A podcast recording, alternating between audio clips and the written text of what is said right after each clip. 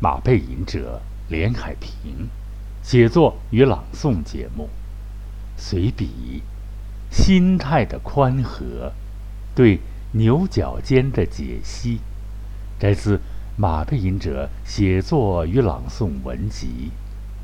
创作马背吟者播出马背吟者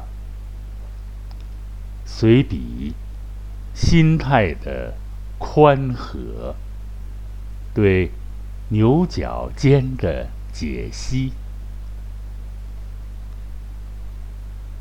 心宽方能体胖。当然，对胖是否健康的定义，医学界正在深入的研究，不属本文探讨的范畴。若我们说心宽，心胸宽广。才能体健，肯定是有着积极的意义的。古代最著名的故事曰：“杞国无事，忧天请。”啊，这里边的“杞”字是读三声啊，好多人读成“齐国无事，忧天请”，不对啊，“杞”七齐杞。杞国无事，忧天请，真妙。其实这个杞人，若做个天文学家或地震学家，可能就像牛顿的苹果怎么不向天上掉一样的发问，是一种积极的思考，而不是消极的忧郁就好了。其实啊。那位杞人的担心也不无道理。宇宙作为物质世界，有诞生，就可能有消亡。啊，这是有有两种说法啊，也有无始无终说，有天体之运动，就会有矛盾，就会有毁灭。像霍金啊，残疾了啊。在轮椅上，这个科学家了不起呀！啊，动不了，他就研究这个时间。他写的时间轴我看了看，但是看不太懂啊，非常有意思。他就发现了黑洞啊和所谓膜啊，通往这个这个这个宇宙，这一层一层的这个，它是互相吸引的啊，一种引力的相。互相制约的扩散、爆炸啊，有宇宙爆炸说，这个东西非常奇妙啊。说天体之运动有就会有矛盾，有矛盾就会有毁灭。霍金啊，残疾了，伟大的科学家发现了黑洞和所谓魔之说，记不太清了，可能是时间简史啊。这故事别掐了啊。但外表残疾的霍金的内心是无比宽广的，在漫漫的时间和空间思来想去的，有时他的语言还是很诙谐幽默的。俺们那位奇人则不同，啊，俺们那位奇人则不同，他是真正的另类。没事儿瞎琢磨。其实中国对这一心理现象早有生动的词语描述，曰“钻牛角尖”，思想走窄道，死胡同。其实啊，心理学疾患最主要的疾病就是主观世界和客观世界较劲，啊，分类症啊，妄想型或曰妄想型。物质世界不以人的主观意志为转移，真要天塌地陷，你促狭或看得开，结果都一样。莫如直接就运用心态宽和的思维格啊，莫如就运用心宽思维格，生活快乐。快乐思考、快乐思维，是心理学研发的终极目的。促狭的性格呀，最主要的存在方式就是单一轨道思维格。俗语说“一根筋”，其实事物是双向发展和多项发展的，或者是发散式发展的。于是就有更高阶段的辩证唯物发展观。本文不谈哲学，只是罗列一些心理现象，不触摸。高层次的哲学思辨格、意识形态，所以哲学问题按下不表。以前听说过一位意大利的顶级厨师，只因一道菜遭同行诋毁，啊，居然这是个几级厨师啊？他们的级别我搞不太懂啊，居然跳楼结果了自己。当时还有评论，真是自己的名誉云云，把名誉放大到超过自己的生命，马背吟者不敢苟同。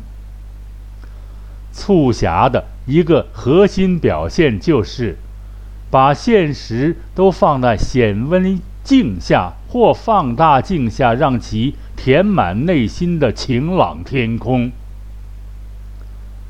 一叶障目，一叶障目，不见泰山。马背吟者可以说一句掏心窝子的话：在中国，有时为了生存，所谓尊严是要夹在嘎扎窝里的。在某个特定阶段，哪一个善良的中国知识分子想不开时？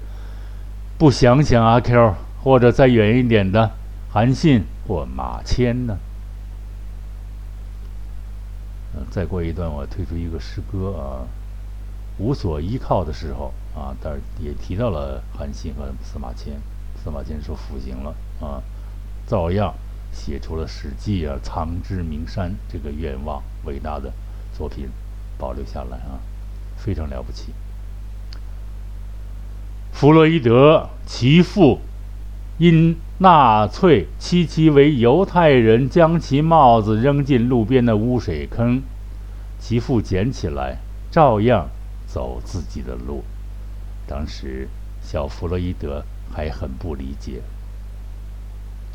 多年以后，弗洛伊德在本我、自我的领域、本我、自我、超我的领域彷徨时。这一影像居然反复出现，在不得已的情况下，其父的做法不能用对错来衡量的。假装装傻充愣的招数啊，不能用对错来衡量的。有时装傻充愣的招数该用，还得用啊。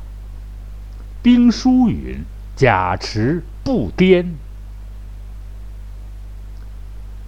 促狭还有一个近期牵令，巴尔扎克啊，《人间喜剧》里可能是啊，里边有一个临了还不忘吹多余的蜡烛啊，多余的燃烧的蜡烛，记不太清了啊，可能是啊，真乃大师级促狭鬼。看看现在的股市，有多少舍本之人促狭成鬼？有多少企业精英斩戟沉沙？没有了铜臭的气息，这些促狭的商才们是活不下去的。我们认知促狭这一心理格，也要有一个预防，即防止疏而不当，即对千令之徒。绝不能白花钱呐！唯一要掌握的原则是以千令对千令。鲁迅先生说过啊：“损着别人的牙眼，却又主张宽容的人，万物与其接近。”有多少吃孙儿喝孙儿不谢孙儿之人？运用促狭牵令这一心理格取利，没事儿正偷着乐呢。那些千令之徒们，少做没屁眼的事儿吧。当你嘶嘶拉拉像蛇一样吐着信子，嘬着牙花子琢磨善良人手里的几枚硬币时，医生糖尿病的诊断已静静地挡住你际遇的去路。当掩耳盗铃，还自以为聪明，以为是发财机会时，法律的木匠正在为你量身打造绞刑前的智库。我举的这个，我说的这句话啊是有原型的啊，但不能说出来，因为他也不不会听什么东西，也不会看什么文艺作品，所以他也不会对号入座啊。我们也防不要对号入座。指事物不指人。狭隘的观点充满头脑时，人易记仇。亲爱的朋友们，学会忘记吧，让童年般的快乐重新回来吧。当你心爱的坐骑让有钱人买走，坐骑就是自己的马，这个和自己的鞍、辔、缰、类啊。这个都是自己的专专有的，这叫座机啊，出现一个专业术语啊，马叔的。当你心爱的座机让有钱人买走，不要想不开，擦干泪水吧，忘了他吧，再培养一批爱驹吧。假如若是当那些丑陋本来应该爬着的，偏偏站起来当人时，赶紧吐口唾沫，挥挥衣袖，驱赶出那些肮脏的画面吧。你那田园诗般的心境，不给张头鼠脑的玩意儿一丝空间。写的有意思了啊！鲁迅先生曾说过：“用遗忘作为前行的向导吧。”我们也应建立自动删除的心理卫生体系，存善，除恶。内心拥动的是愉悦欢快的旋律，删掉那些；内心拥动的是愉悦欢快的旋律，删掉那些不协和音程吧。当那些饕餮之徒。昨着哑花子秽语连篇，你赶紧关闭你的听觉系统吧。我们把此叫做“充耳不闻忘却法”。亲爱的朋友们，当一个中国人，千万不要轻，千万不要轻易触碰记忆这根神经啊，否则垃圾当道，群蝇乱舞，鲜花。枯萎。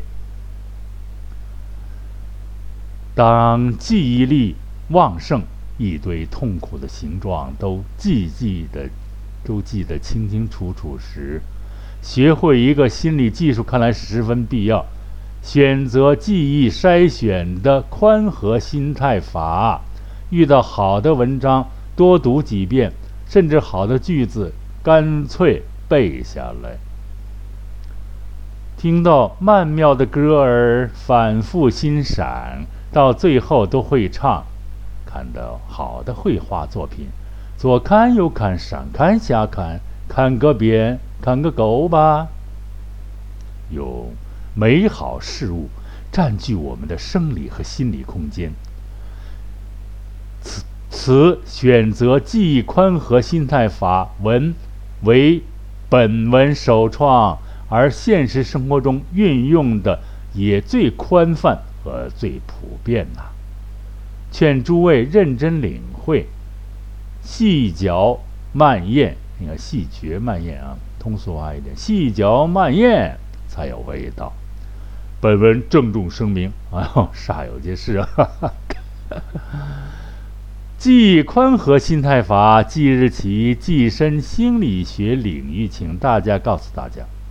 我们认为，此既宽和心态法，越是宣传到位，越有可能将来隆重的召开大会进行深入的研讨啊！哈哈哈，开个玩笑啊！补充一句啊，欣赏绘画作品，仅左看右看，还看个遍、看个够还不够，最好带个画板临摹下来。好，小杂文啊，小随感，小这个随笔，就播送完了。有时候一些感触的东西啊，写出来。有时候都把自己惊了一下啊！真是生活中大千世界无奇不有，所以我们要学会辨别，学会保护自我，爱护自我，学会一种很好的心理卫生的方法啊！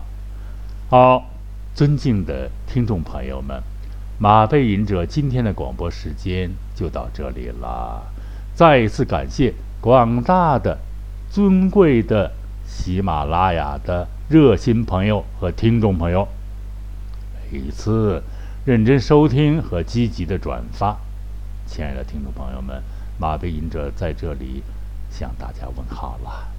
下一次广播节目时间再欢聚吧。每一次都有几分心得，几分感悟，几分收获。每一次。我们都能听到，听众朋友们都能听到马背吟者那发自内心的、真诚的声音。再会。